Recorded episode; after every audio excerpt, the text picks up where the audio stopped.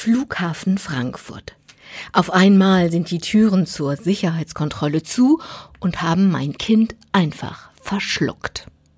Mein Mann lotst mich erstmal zu einer Bäckerei, bestellt mir einen Tee, der kalt werden wird, bevor ich ihn trinken kann, denn erst muss ich ja mal mit Heulen fertig werden. Die Flughafentüren haben mein Kind nicht einfach nur verschluckt, nein, sie spucken es am anderen Ende der Welt wieder aus und bringen es erst in einem Jahr wieder. Aber was heißt hier schon Kind? Das Kind ist 21 Jahre alt, schon lange volljährig und erwachsen noch dazu. Also natürlich geht da ein junger Mann nach Australien und sowas von kein Kind mehr. Und ganz ehrlich, ich habe mich vom ersten Moment an über diese Australien-Idee gefreut, richtig doll gefreut. Was für eine Chance, im dritten Studienjahr einen Platz an einer Austauschuniversität zu bekommen. Nochmal eine ganz andere Welt kennen. Menschen, Klima, Pflanzen, Tiere, alles neu.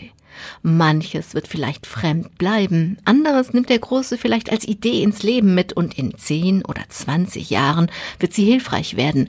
Wer weiß das schon? Ich weiß, dass ich es gut finde, wenn junge Menschen aus ganz verschiedenen Perspektiven Standpunkte, Normen und Werte kennenlernen. Für das globale Dorf, zu dem unsere Welt geworden ist, kann das nur hilfreich sein. Doch nun, auch wenn der junge Mann 21 ist, ich kann ja nicht ändern, dass er mein Kind ist. Wie die Tränen zeigen, die in meinen Tee tropfen, werde ich ihn vermissen. Als wir vom Flughafen zurückfahren, denke ich, vielleicht ist das Leben ja wie ein Tortenstück. Das schmeckt ja auch nicht nur nach Kirsche oder nur nach Sahne oder nur nach Biskuit, sondern nach allem auf einmal. Mein Herz ist jedenfalls ganz leicht vor Freude, weil der Große einen Traum leben kann und es ist schwer vor Sehnsucht, ihn jetzt eine lange Weile nicht zu sehen. Je weiter wir uns aber vom Flughafen entfernen, schleicht sich, heimlich, still und leise, noch ein Gefühl in mein Herz. Freiheit. Plötzlich schaue ich aus dem Fenster und weiß, ich bin wieder frei.